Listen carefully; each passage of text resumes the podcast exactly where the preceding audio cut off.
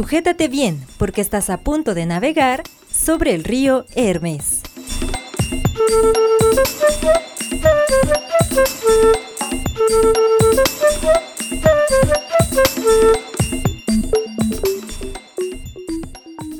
Bienvenidos a este nuevo episodio de Sobre el Río Hermes, en este programa que esperemos que, como la última ocasión, no tenga necesidad de escuchar nunca.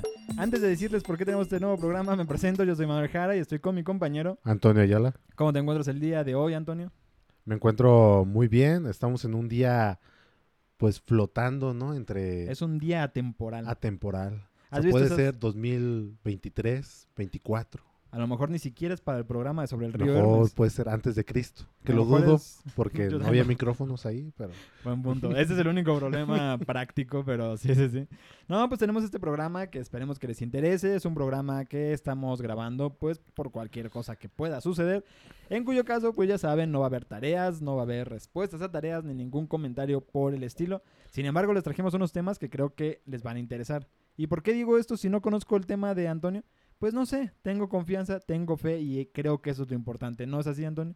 Así es, es, que estás seguro. O sea, Estoy confías seguro de la en, calidad de en este tu programa. compañero. O sea, sabes que me preparé un, tem un super tema Exactamente. para no dejar a nuestros escuchas si su dosis sin, no les va a dar un síndrome de abstinencia. Es peligroso. Es peligroso. Es peligroso. Pero bueno, Antonio, ¿qué te parece si viendo que sabes que confío en que has traído un tema bueno, de calidad, poderoso, ¿qué te parece si esta A ver, ocasión a ver, tampoco hay que, tampoco tan bueno? hay que bajar las expectativas un poco, tampoco no quiero.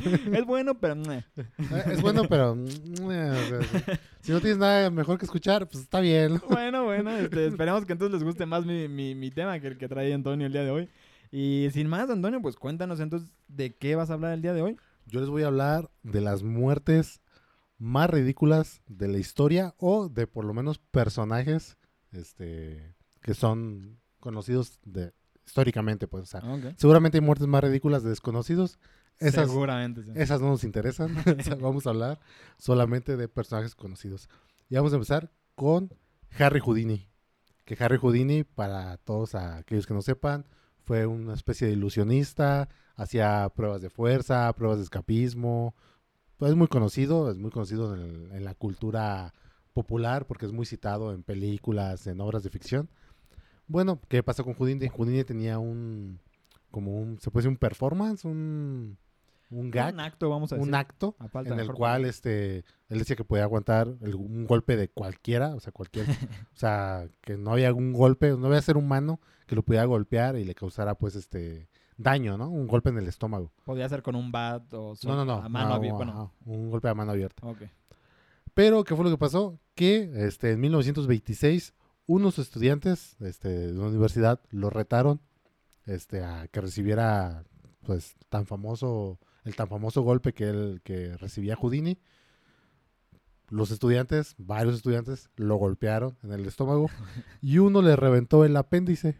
Un estudiante, no fue un boxeador No, no, no. famoso, No, no, no, fue un... Pero al parecer, tal vez también por la re- porque eran varios estudiantes, o sea, la repetición de, Claro, sí. de los golpes o simplemente es un golpe de suerte, un golpe como dado justo en el lugar indicado o más bien de mala suerte, Sí. este hizo que se le reventara el apéndice a, a Houdini, lo cual significó que su, su muerte en, en un par de días después de, de haber recibido el golpe. ¿Recibió golpes después de ese? O sea, no se Mm. fue inmediatamente después de recibir el golpe mortal al final. Probablemente pudo haber recibido, probablemente le dieron varios golpes y no se sabe cuál fue el que le reventó el apéndice, pues, o sea, Sí. O sea, sí, un poco, no es, un poco trágico, ligado con que tienes un acto un poco no seguro, pongámoslo así.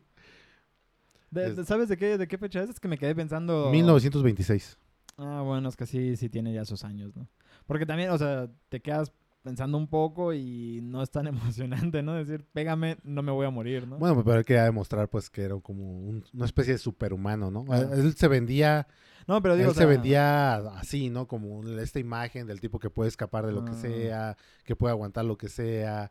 Pero aparte, un superhumano, pero aterrizado, porque él persiguió mucho los a las personas que hacen como que leen horóscopos, pues leen la carta. Ah, ya, ya, persiguió mucho y los llamó este, chan- este charlatanes, pues. O sea, sí. No, pero lo decía porque, por ejemplo, ahorita también está de moda eso, pero escoges a boxeadores famosos, ¿no? También estamos en una época de mayor show que, que 1920, ¿no? Ahora todo es show, todo es YouTube, Instagram. Pero ¿Qué? continúa, perdón. Pero ¿a qué, del 1 al 10, qué nivel de ridículo le das a esta? Está ridículo, está ridículo. Está un poco ridículo. No sé, es un número complicado, voy a darle... ¿Qué? ¿10 es, es muy ridículo? El re- 10 es muy ridículo, 1 es nada ridículo, pobrecito. bueno, sí, pobrecito, pero, pero sí le doy un 7. O sea, sí es ridículo, pero también es un poco innecesaria su muerte, la es que verdad. es muy, muy innecesario. Ajá. Bueno, pasemos a otra muerte ridícula. Franz Reichelt era un franco-austriaco, un sastre muy reconocido en la época, el cual hizo uno de los primeros diseños primigenios de, del paracaídas. Ah. Entonces, como para la forma que decidió probarlo, es que estando en Francia, lanzó un muñeco con, con su diseño, ¿no? Con el diseño del paracaídas. Pero una, su opinión, o sea, no funcionó, no funcionó muy bien. Ajá. Pero su opinión es que no había funcionado. La opinión del sastre que había diseñado, de, la, la opinión de Franz, que no había funcionado, porque el muñeco estaba imposibilitado para abrir los brazos, ¿no? Cuando era indicado abrir los brazos, de acuerdo a su diseño del Claro. paracaídas. A lo que decidió probarlo él mismo. Así que el 4 de febrero de 1912, Franz se lanzó de la Torre Eiffel con su prototipo de paracaídas y pues no funcionó como él esperaba y murió en la caída. ¿1912? 1912. No, él no me parece... O sea, a ver, está triste y todo, pero no me parece ridículo. De hecho, admiro a la gente que está dispuesta a darlo todo, vaya. ¿No? O sea, a ver, Pero ¿Le ¿no bien? crees no. que fue un, un poquito falta de pericia científica? Sí, sí, o sea, sí, sí. si lanzas un muñeco y no funciona para nada, la hipótesis de que solo le falta... Lo que pasa es que el muñeco no puede abrir los brazos, es un No, poco... además era muy poca la diferencia. O sea, ya con, con perspectiva, abrir los brazos cambiaría muy poco, ¿no? O sea, realmente apostarle todo a algo tan pequeño. Es como decir, es que su camisa era muy pequeña, ¿no? No traía suéter. Podría ser real, pero apostarle tu vida a eso es ridículo. Pero me cae bien que tenga coraje, entonces le voy a poner un 5. Un 5. Un 5. Sí. Bueno, bueno, está bien. O sea, respetas, respetas este... Respeto su intención, pero falló gacho. O sea, Sí, sí, sí. abrir los brazos es una mala excusa, ¿no? Pues vamos con la siguiente muerte. Este es Jack Daniel. Un Jack Daniel es un conocidísimo destilador de whisky estadounidense que seguramente en alguna fiesta han probado este, su, Claro, claro. la heren- su herencia, ¿no? que es este whisky. Bueno, él murió una mañana, se dice que una mañana, al intentar abrir su caja registradora, este, no recordó la combinación. Tal fue su frustración y su coraje que decidió darle una patada a la caja registradora, lo cual le provocó una herida en un dedo del pie, la cual se infectó y murió por envenenamiento de sangre. Todo esto en 1911. ¿Qué te parece 1900. este? No, 1911, ridículo. A él sí le pongo 10. 10. ¿Que está- ¿Ya estaba grande en ese momento? ¿No sabes? Problema- sí, estaba grande. estaba O sea, grande. ¿crees que pudo haber pateado la caja fuerte por una cuestión de frustración de, de vejez, digamos? ¿O simplemente un cuate que se enojó y pateó una caja fuerte? No, yo creo que, o sea, estaba. Pensé que. A lo mejor pensé que era muy joven. No, era, era un adulto mm, promedio. Ah, 10. Le pongo un 10. o sea, por tu corajito Sí, te. o sea, si estás muy viejo y tienes Alzheimer o no sé, algo, algo que, que valide un coraje real por olvidar algo así, está bien, pero... Nada, 10. 10. Estoy conforme con mi decisión. Bueno, este. Pues sí, es un poco ridículo. Este. No sé. pues igual un momento de frustración. A ver cuánto le pones tú. Lo tienes- Yo le pondría un, un 6, un 7. ¿Seis?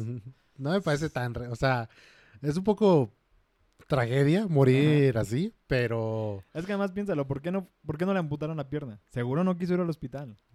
O sea, ¿crees que era un, ma- un machito Pues no, o sea, necio? ajá, no sé si machito, pero o sea, sí, sí, un...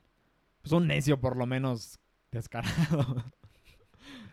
o sea, es una herida del dedo. pues, Seguro hubo pistas de que estaba infectándose algo, no sé. Pues puede ser, tiene razón. Subo a 7 mi calificación bien, de ridículo. Y bueno, continuamos con las muertes. Ahora vamos a hablar de Isadora Duncan.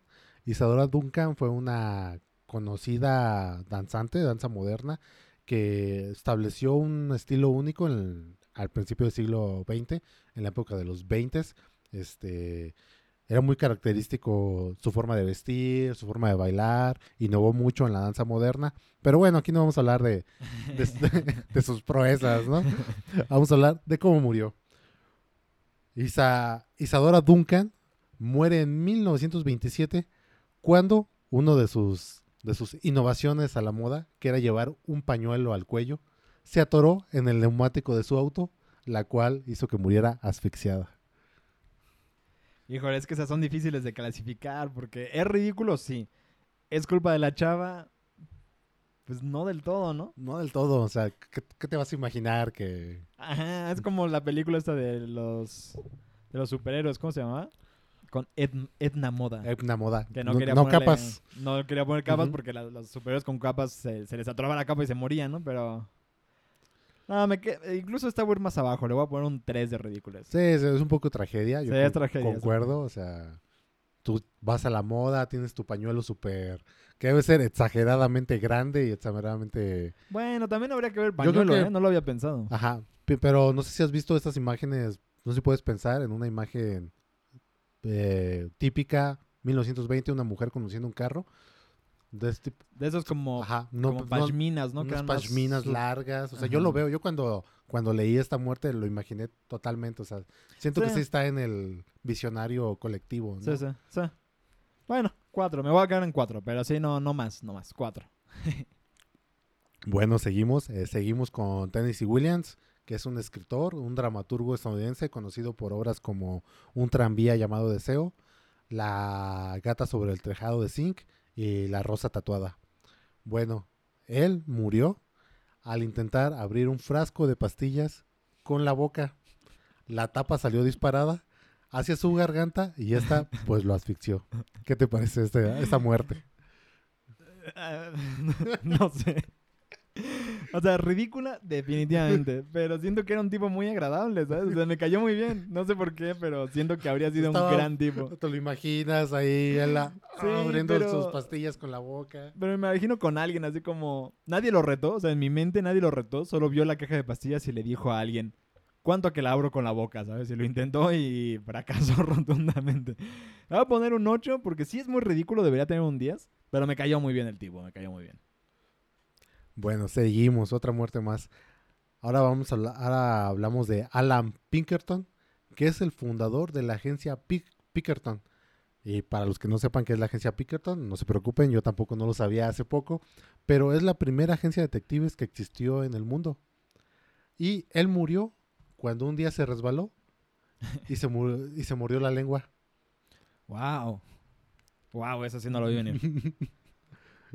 Pues, híjole, es que eso no lo vi venir, eso sí me agarró por sorpresa. Voy a poner un 8 solo, creo, no sé, un 8. No quiero pensar más en la muerte. Es, eh, ¿crees que es un- Está rarísimo. Está rarísimo y yo creo que es un poco triste morir este... Yo creo que es un poco triste. sí. Morir, o sea, es triste morir, obviamente, pero Es que hay muertes, por ejemplo, que son así, que te caíste y te moriste, o te dio un infarto y te moriste. Ajá. Pero pues no sientes nada, ¿no? Pero me imagino que este cuate, morderse la lengua duele, ¿no?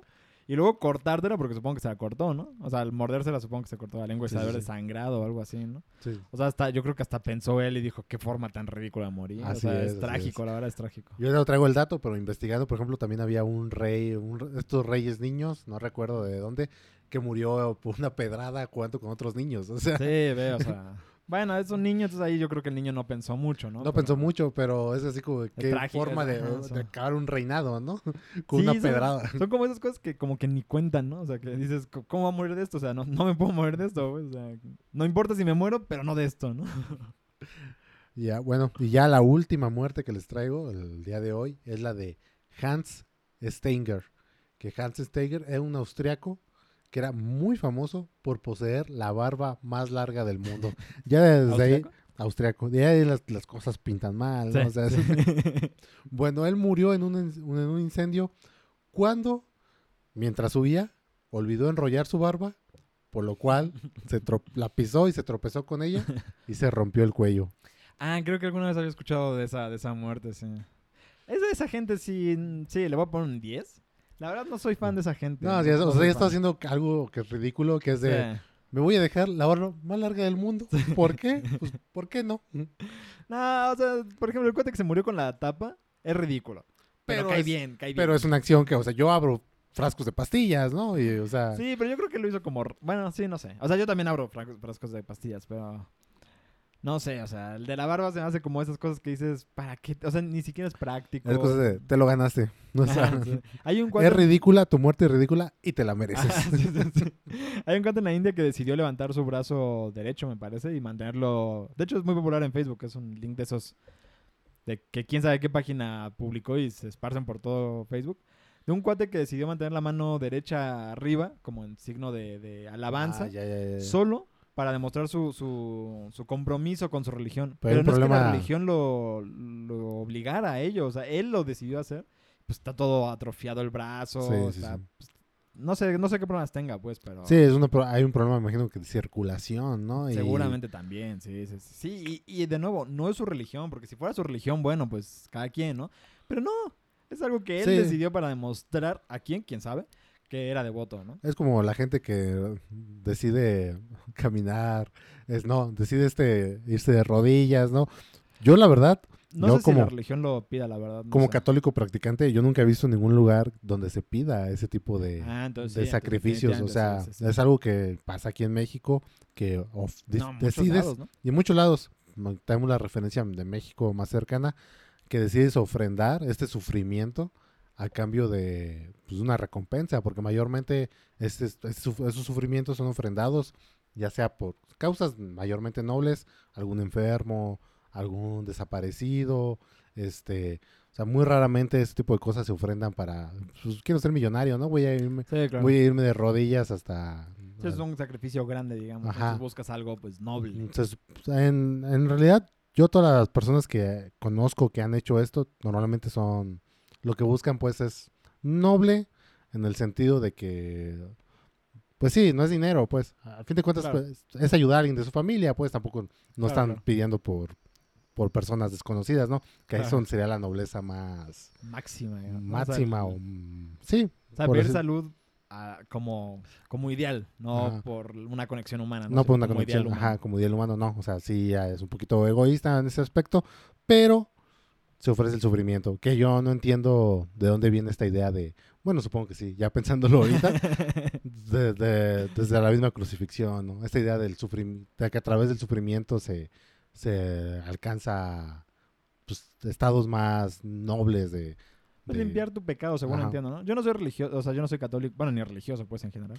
Pero entiendo ese concepto, ¿no? Que yo creo, sinceramente, que tampoco son necesarios porque, eh, bueno, uno, siento que si Dios te está retando, pues, te está, ¿cómo, ¿cuál es la palabra? Te, te está poniendo a prueba, perdón, pues es una prueba. Le da, de hecho, le da sus pruebas a sus a mejores, sus guerreros. mejores guerreros. Y la segunda parte de esto es que si vives una vida de acuerdo a sus estatutos, no hay necesidad de hacer eso. o No, claro. Creo que es ahí como algo contradictorio tener que hacer tanto si sigue sus principios. O sea, si sigue sus principios no, no hay necesidad de esas situaciones, ¿no? Pero bueno, es otra discusión mucho más larga y delicada. Por decirlo, Por decirlo menos. por lo menos. ajá. Pero sí, bueno, cuentos interesantes, muertes ridículas. El paracaidista es el único al que respeté. El que murió Sí. ahogado por la tapa es el único que me cayó bien. Y los demás, y. Voy a, voy a decir esta expresión muy mexicana: chale. ¿No? Creo que es una palabra que lo Qué ridículos. Sí, es- es la- así se describe. Pero bueno, José, de Antonio, disculpa por decirte, José. Eh, voy a hablar yo de mi, de mi tema. Que la verdad es que mi tema es un poco, un poco ridículo también, porque es para gente muy, muy específica. Yo una vez estaba en, en un consultorio médico esperando a mi consulta médica y una señora me dijo que a ella no le gustaba viajar, porque si ella se metía en su computadora y abría Google Maps, podía ver todo el mundo. Y claro, pues no es lo mismo que viajar, pero la verdad es que a mí me gusta mucho también hacer eso. O sea, hay veces que paso horas. Hay, una vez quería escribir un, un cuento, estaba escribiendo un cuento. Quería investigar alguna cosa y me metí a Google Maps y acabé viendo el mapa durante una hora y nunca más volví a escribir ese día, ¿no? Entonces este es un, este es un tema que a lo mejor solo a esa gente le interesará, espero que no. Pero a esa gente... Bueno, este, adiós escuchas, este, Adiós todos. los a adiós los escuchas normales, este, aquí se queda, de hecho yo también ya me voy, Manuel, Aquí me quedo A yo mí- y a lo mejor una persona. a mí tampoco no, no, es broma, continúa por favor. No, sí, es, es muy restringido, pero a lo mejor les puede interesar ya una vez entrando en el tema. Hay unos, hay unos lugares que son extremadamente pequeños, unos estados que son extremadamente pequeños, que incluso algunos diríamos ridículamente pequeños. Yo me encuentro entre esas personas. Pero para no decirles ridículamente pequeños, las organizaciones internacionales de llam- decidieron llamarlos microestados, porque hay que ponerles nombres elegantes, ¿no? Sí, es- le pones un subfijo científico, Ajá, como es el micro, y ya queda... Y ya todo es muy, muy serio y elegante, sí, ¿no? sí. La más famosa de estas es la Ciudad del Vaticano, creo que es el más famoso. Mónaco es otro lugar muy famoso que es un microestado. Y Andorra, que en realidad es muy famoso porque se acaba de independizar, se acaba de convertir en un estado, en un microestado en el 2010, hace apenas 11 años. Y porque se van los streamers, Y de hecho, otro, sí, una razón que lo ha popularizado. corredores de motos, y hay mucha gente... Ah, ¿sí? No, no Sí, sí, hay muchos corredores de motos también en, en Andorra. Pues mira, no, no tenía idea, pero justamente en el mundo solo hay 25 estados, microestados.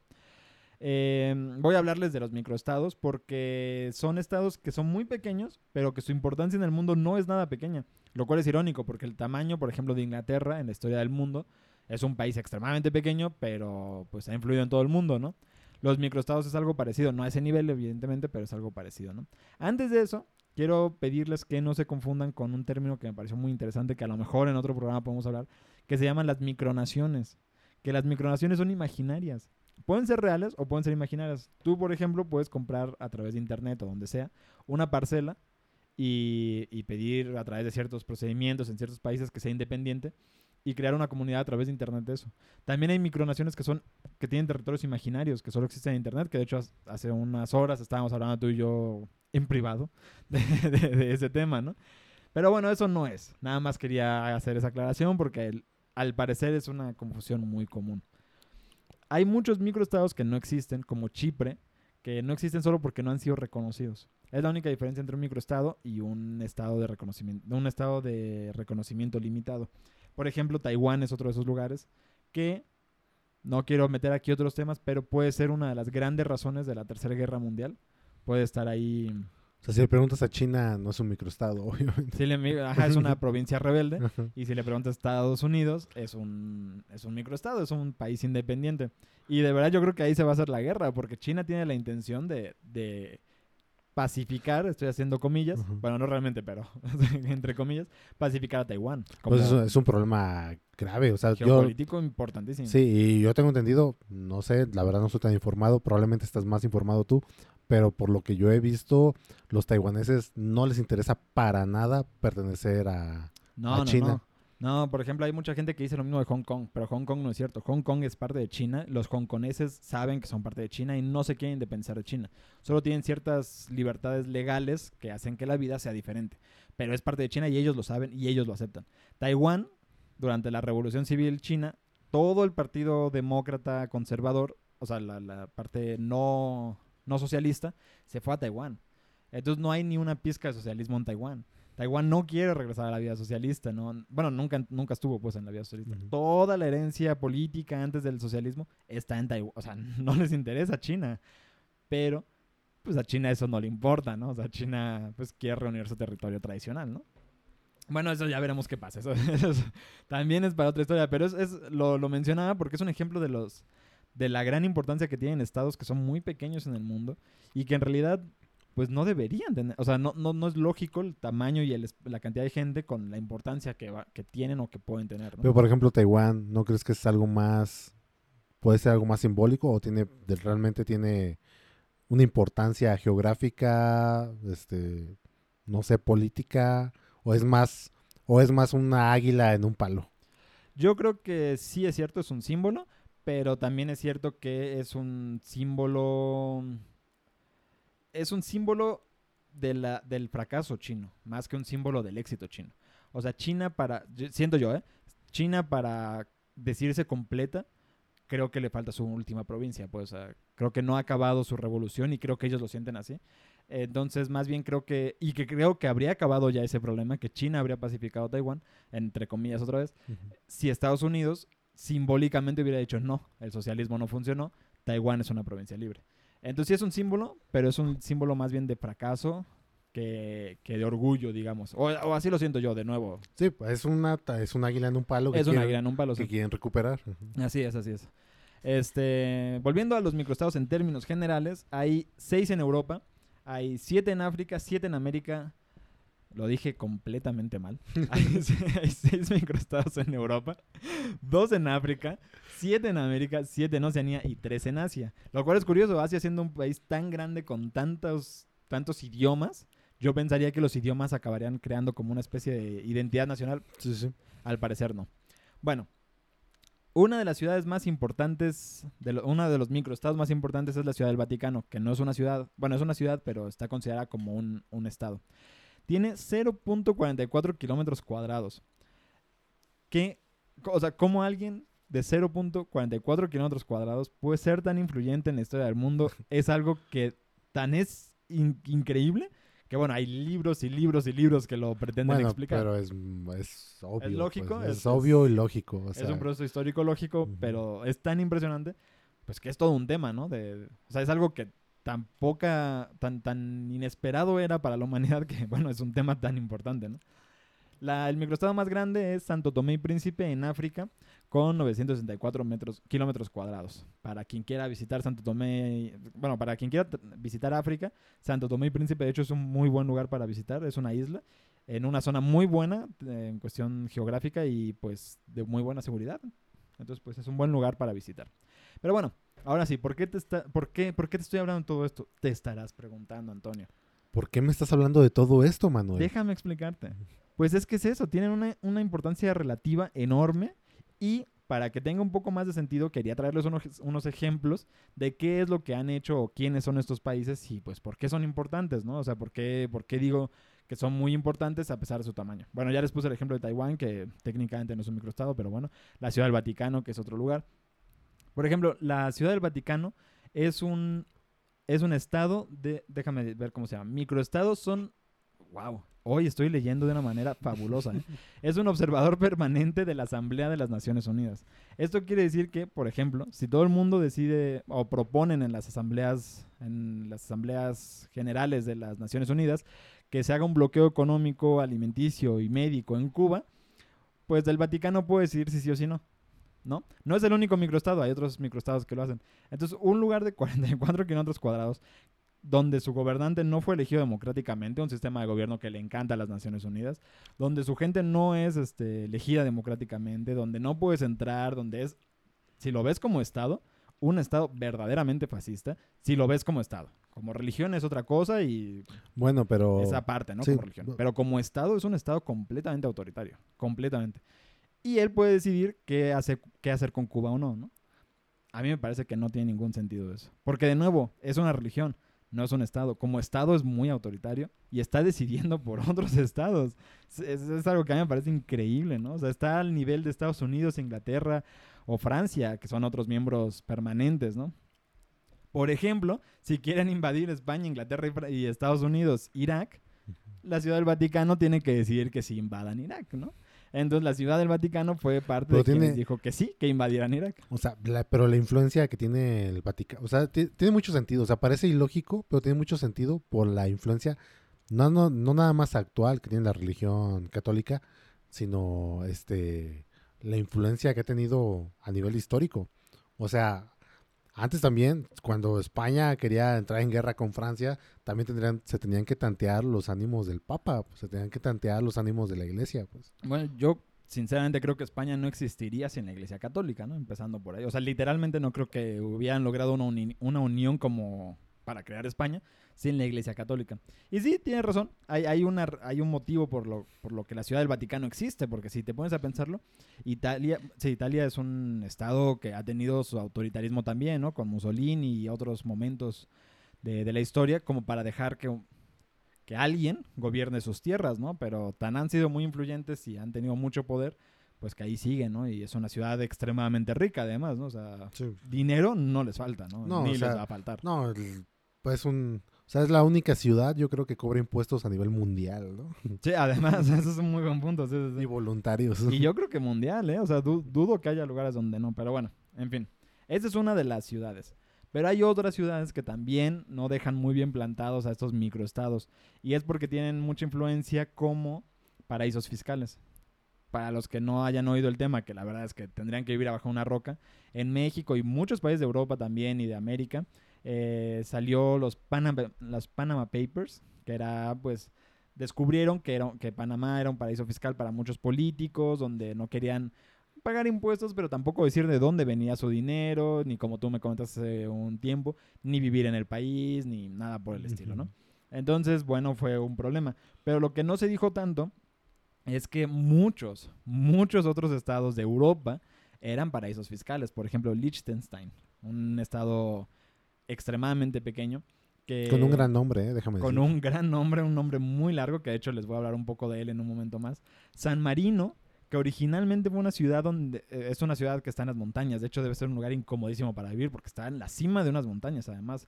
Y unas montañas que se ven un poco puntiagudas, ¿no? Bueno. Entonces, en esta Por si ciudad, eres un, un monje Shaolin o algo así. ¿no? solo ahí vivirían, ¿sí? O sea, yo me voy a vivir ahí. Pues ¿sabes quién Y se te fue vas caminando de manos.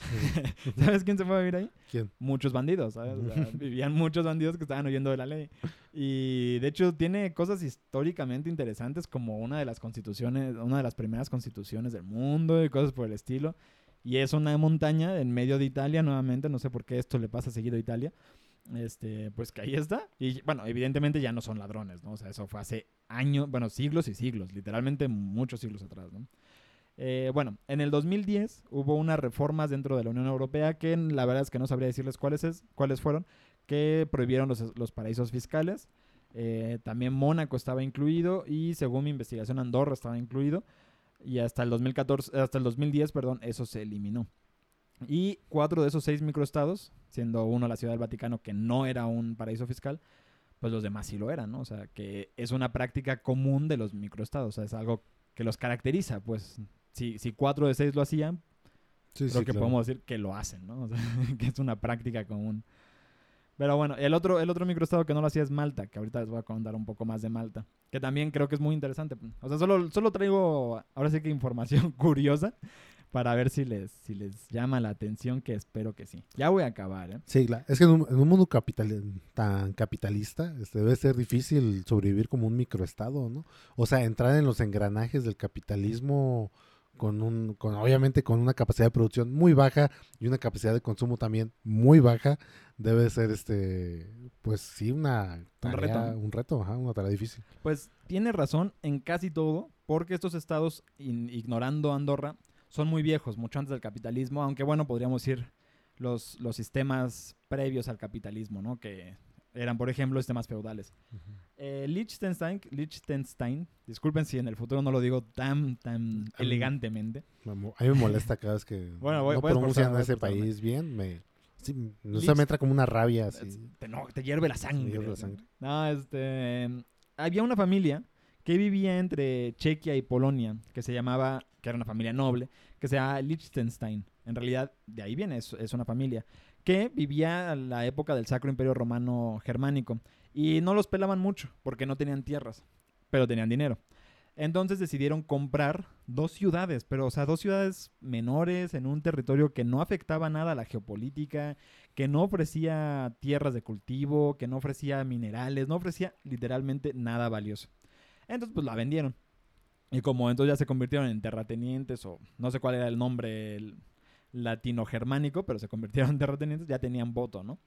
Y entonces, este, pues ya se hicieron famosos. Y eso pasó en 1699 y empezaron a adquirir poder.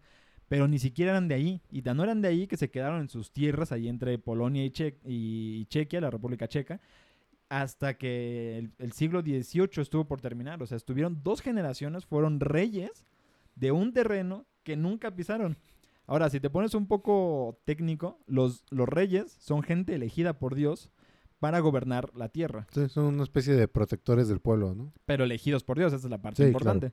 Pues estos elegidos por Dios, o sea, Dios como que les dijo, sé rey de aquí con tu dinero. Compra, nunca te presentes, nunca vayas a esas tierras. Bueno, ¿de dónde viene ese dinero? Ese dinero, no, no, era de su familia, o sea, Sí, y claro. era de Polonia y pero República ¿cómo, Checa, ¿cómo produjo ese dinero a su través de la voluntad de Dios. Claro, exactamente. Ahí está el asunto. está Tienes que asunto. ir atrás, atrás y Tienes que llegar al, al origen. Al que el origen. origen, pues siempre es Dios, ¿no? Entonces, pues bueno, eh, los, los elegidos de- del rey, pues hasta dos generaciones después fueron a ver sus terrenitos. Y pues nu- nunca fueron conquistados porque, pues como tú habrás imaginado, nadie fue a decirle a Austria o a Suiza, oye, conquístame, ¿no? O vamos a fundirnos en un solo país. Pero cuando Hitler estaba conquistando Europa y estaba desolando las tierras europeas, eh, dijeron, ¿sabes qué, Hitler? No me conquistes, mejor tráeme todo tu dinero ilegal, yo lo guardo en tus bancos y nadie pregunta nada. Fue el origen del paraíso fiscal de Liechtenstein y la única razón por la que Hitler jamás pasó un tanque por ese país. Nunca entró para que nunca hubiera problemas legales, nunca tocó ese lugar y hasta la fecha ahí sigue. Y son dos ciudades nada más. Ahí sigue y con bodegas repletas de oro nazi. Con bodegas repletas de oro, porque esa es la otra, está repleto de oro ese país, ¿sabes? Bueno, vamos al último microestado del que voy a hablar, que es la isla de Malta. La isla de Malta está en el sur de Italia. La isla de Malta fue conquistada por mucha gente. En el momento más importante y del que les quiero hablar, fue gobernada por la corona de Aragón, o sea, la corona española. Pero en ese entonces, igual tú puedes ser rey, por designio divino, te dicen que tú vas a gobernar Malta, pero no tienes ganas, ¿no? Entonces, pues la subarriendas. Entonces tú eres el rey de esa tierra, pero se la das a alguien más, ¿no? Que la trabaje y que te dé un impuesto. ¿Quiénes fueron a los que les dieron este territorio? Se llaman los caballeros hospitalarios.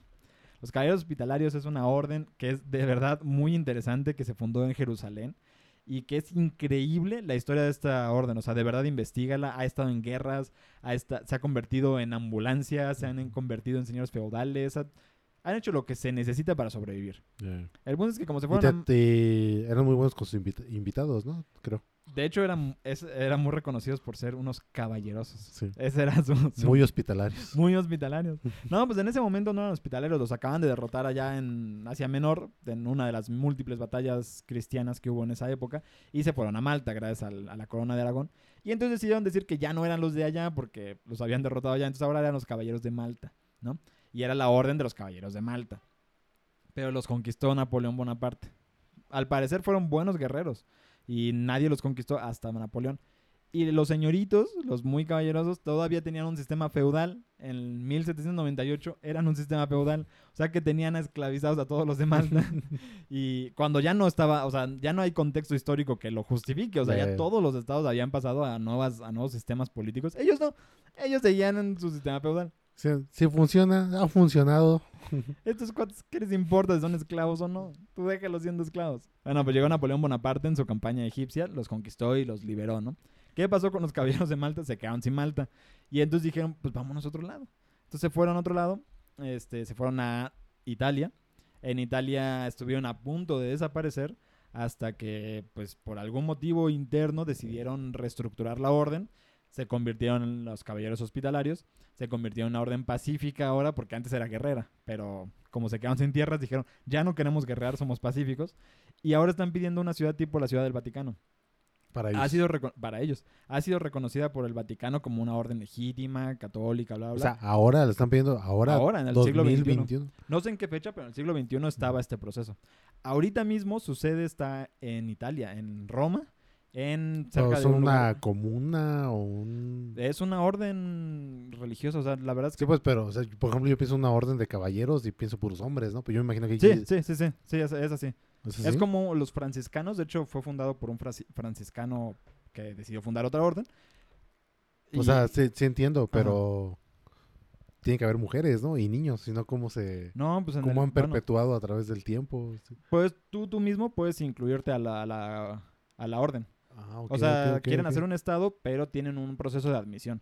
No me preguntes cuál es el proceso de admisión, tiene toda una rama junto con la Iglesia Católica porque está aceptado por el Vaticano. yo me puse un, un, este, un caballero hospitalario Hospitalario. y si les dan su terrenito, irme a vivir con ellos. Sí, no, ahorita tienen terrenito. Todos juntos como hermanos. Dos juntos como hermanos. No, tienen un terrenito y no es tan terrenito. Ahí en Roma, te digo, pero lo que quieren es que les den un... y- pero no es un estado. Un terrenote. Ajá, quieren que les den un terrenote. Y este... Y ser un estado, o sea, separarse de Italia. Ah, ok. O sea, quieren que sean reconocidos pues como el Vaticano. Como, Como un, el va- como igualitito un al estado independiente. Como un estado independiente. Y ya tienen leyes, ya tienen un sistema político, una constitución, ya, o sea, ya tienen todo. y ellos mismos pueden meter a la cárcel a la gente que le incumpla y tiene prestigio internacional. Lo único que les falta es literalmente el terreno. Pero pues, es muy interesante, ¿no? En un Sí. estado de puros hombres, o sea, es algo muy raro, ¿no?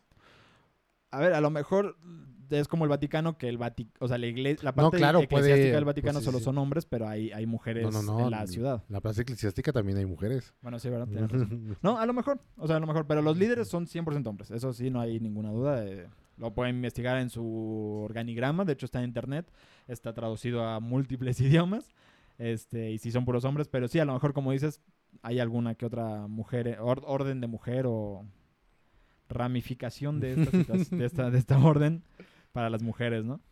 ¿Cómo ves? Este es lo, lo último que les quería contar. Me pareció impresionante, la verdad es que Pues está bastante Son- interesante. O sea, yo te- recordando, que a lo mejor no tiene mucho que ver, este, recordaba la nota de un tipo que compró, no sé qué compró, para poder declarar princesa a su, a su hija. O sea, que su Ah, hija- no, pero es diferente, porque creo que en Escocia, o en uno de estos países del Reino Unido, puedes comprar un terreno y si eres propietario de un terreno, literalmente te conviertes en lord o en lady. Entonces tú, tú también puedes convertirte en un lord, en un señor feo. Bueno, no, No, no, sé si Pero él compró, fue otra cosa, porque él no, no, era, no era lord y lady, era rey, o sea, y, o sea, Mm. A lo mejor es como lo de las micronaciones, ¿no? sí, sí, sí, algo parecido, Sí. parecido, parecido a eso. No, está increíble. El mundo está increíble, porque además las micronaciones en teoría son para demostrar un mundo ideal. Como no tienes que gobernar a nadie, porque no existe, ¿no? Incluso te digo, puede ser imaginario. Ujú. o el, ter- el territorio puede ser imaginario, pues puedes decir, esta es la forma en que el mundo debe funcionar. ¿no? Y esa es, técnicamente esa es la razón legal por la que existen, como, como eh, estados ejemplares. Si ha funcionado para algo, yo digo que no funciona para No, absolutamente nada. Hacer castillos en el aire los podemos hacer todos. o sea. Exactamente, sí, sí, sí. Sí, bueno, ellos dirían que son castillos en la arena, pero no cambia mucho. Pero bueno, en fin, este, pues espero que te haya interesado, que creo que un poquito, ¿no? Un poquito. Sí, me pareció interesante. ¿Te vas a meter a la orden de Malta? de Yo, caballeros? eso fue lo que me pareció más interesante, una orden, juntos como hermanos, apoyándonos en nuestro terrenito en Italia. Eso es lo importante. Eso es lo importante. Yo creo que ese nivel de hermandad lo, lo- lo quiero vivir. Este, bueno, pues espero que a nuestros escuchas también les haya parecido importante.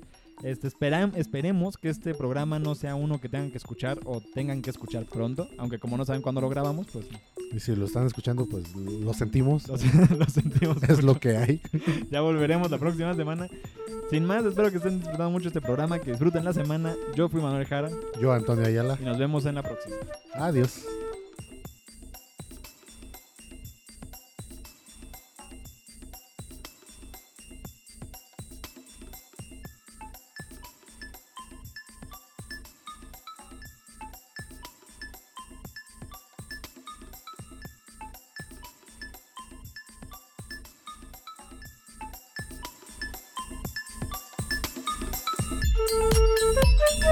Desembarca, porque hasta aquí llegó tu recorrido sobre el río Hermes.